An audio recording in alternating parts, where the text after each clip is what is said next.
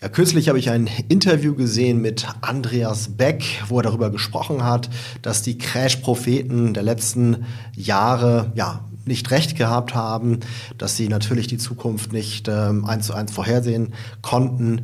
Und äh, gleichzeitig hat er allerdings in einem vorherigen Interview so ein bisschen auch versucht, den Propheten zu, zu spielen, allerdings nicht den Crash-Propheten, sondern er hat die Trendwende am Markt ähm, ausgerufen, hat gesagt, jetzt geht's wieder nach oben. Und über diesen Widerspruch, ja, Kritik an den Propheten einerseits und auf der anderen Seite ein Stück weit selber sich prophetisch ähm, zu äußern, ja, darüber möchte ich hier in diesem Video sprechen. Herzlich willkommen bei Money Masters mit mir, Robert. Hier lernst du Finanz-Ninja-Tricks, mit denen du meisterhaft Vermögen aufbaust. Los geht's. Also kurz vorweg, wer ist Andreas Beck? Hat denselben Nachnamen wie ich, aber wir sind nicht verwandt, das nur nebenbei.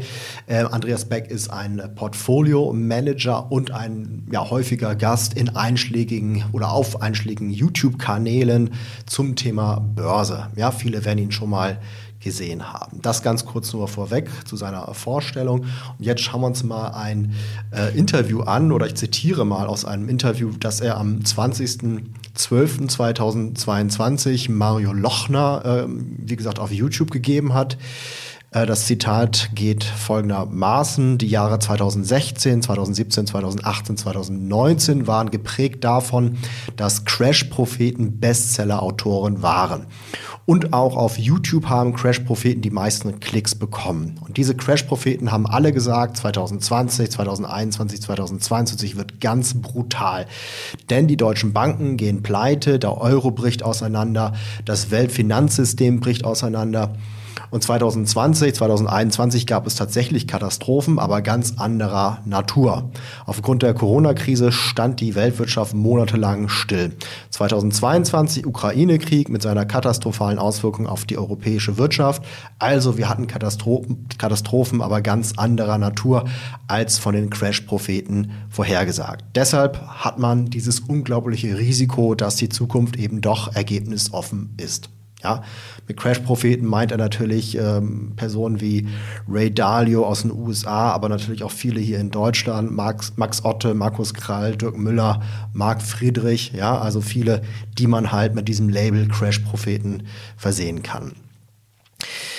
Ähm, ja, aber dann, wie gesagt, gab es ähm, vorher schon am 6. Oktober 2022 ähm, ja, ähm, also zwei, drei Monate vorher gab es von ihm ein Interview ähm, auf demselben Kanal von Mario Lochner mit dem Titel Darum ist die Trendwende in der Krise da.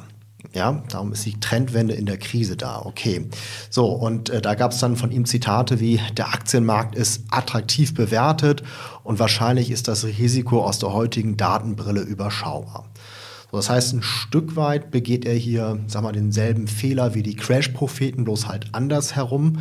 Ja, er äußert sich auch ähm, prophetisch sozusagen, sagt, dass es jetzt wieder nach oben geht. Äh, man muss aber auch äh, fairerweise sagen, er sichert sich ein Stück weit ab, ne? verwendet hier Wörter wie wahrscheinlich, macht auch wenn-dann Aussagen etc. Aber der Grundtenor, der natürlich bei dem Zuhörer, Zuschauer dann hervorgerufen wird, ist ja, das Schlimmste ist vorbei, jetzt geht es wieder nach oben, jetzt kann man wieder voll in Aktien gehen. Ja, das heißt also, da sehe ich so einen, so einen kleinen Widerspruch, ja, oder auch einen größeren. Ähm, das ist dann so ein Stück weit eine Kritik. Er hat natürlich den Vorteil, er ähm, äußert sich eher positiv über die Börse. Und wir wissen ja, die Börse hat einen sogenannten Long Bias. Das heißt, dass sie eher nach oben tendiert. Natürlich zwischendurch mal mit extremen Schwankungen, ja auch mal mit längeren Bärenmärkten wie aktuell zum Beispiel. Aber langfristig gesehen tendiert äh, der Aktienmarkt nach oben. Und äh, dementsprechend ist man natürlich eher auf der richtigen Seite oder häufiger auf der richtigen Seite, wenn man sich positiv ähm, oder wenn man positive Erwartungen renditetechnisch hat. Wenn man sich jetzt aber mal das Portfolio anschaut, das der Andreas Beck ähm, aufgelegt hat, das sogenannte Global Portfolio One, ja, das gibt es jetzt seit circa drei Jahren, ähm, muss man einfach auch feststellen, dass er da den MSCI All Country World Index nicht mit geschlagen hat in diesen äh, drei Jahren. Er selber begründet es damit, dass halt der ja, MSCI All Country World Index sehr US-lastig ist, was natürlich auch stimmt. und dass halt in diesen Jahren die USA oder der US-Aktienmarkt sehr, sehr geboomt hat. Ja, quasi so eine Bubble kann man fast sagen und da speziell halt auch diese Tech-Bubble. Und das hätte halt da natürlich ähm, ja, dem MSCI All Country World Index sehr geholfen, während man halt mit so einem breit diversifizierten Weltportfolio, wie es bei ihm wahrscheinlich der Fall ist, dann da nicht äh, gegen ankommt. Ja, das ist seine Begründung kann man jetzt sagen, okay, ist das wirklich äh, eine gute Begründung oder nicht?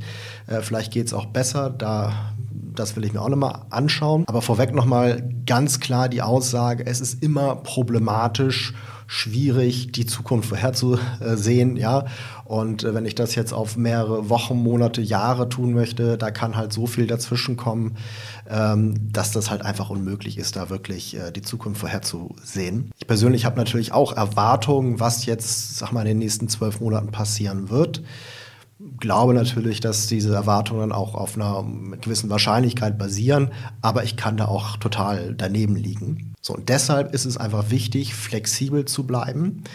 Ich verwende keine permanente Allokation, wie es jetzt beim passiven Investieren der Fall ist oder halt bei so einem ja, ähm, Portfolio wie jetzt da von dem Andreas Beck, sondern ich ver verwende eine dynamische Allokation. Das heißt, ich schichte um und zwar basierend auf Momentum. Ja, das heißt also immer da, wo gerade das stärkste Momentum ist, investiere ich rein und wenn sich das verändert, dann schichte ich wieder um. So, dieser Momentum-Effekt, der ist wissenschaftlich klar belegt und ist auch einfach nachweisbar, dass der von mir verfolgte Momentum-Ansatz auch in den letzten Jahren den MSCI All Country World Index geschlagen hat. Denn es ist so, wenn zum Beispiel jetzt die US-Aktien das stärkste Momentum haben, dann bin ich auch wirklich zu 100 Prozent in US-Aktien investiert und habe da nicht gleichzeitig noch äh, Kapital in Europa, Asien oder wo auch immer, was da unterperformt und dementsprechend die Rendite schmälert, sondern ich bin wirklich da, wo das stärkste Momentum ist. Aber es ist natürlich klar, wenn das Momentum sich verändert, dann schichte ich auch wieder um. Wie gesagt, ich muss flexibel bleiben, muss da eine dynamische Allokation anwenden. Ja, wenn du mehr erfahren möchtest über auf Momentum basierende Investmentsysteme, dann ist vielleicht meine kostenlose Fallstudie für dich interessant. Die kannst du unter folgender URL kostenlos downloaden und zwar www.money-masters.de slash Fallstudie. Möge das Momentum mit dir sein. Ciao, ciao.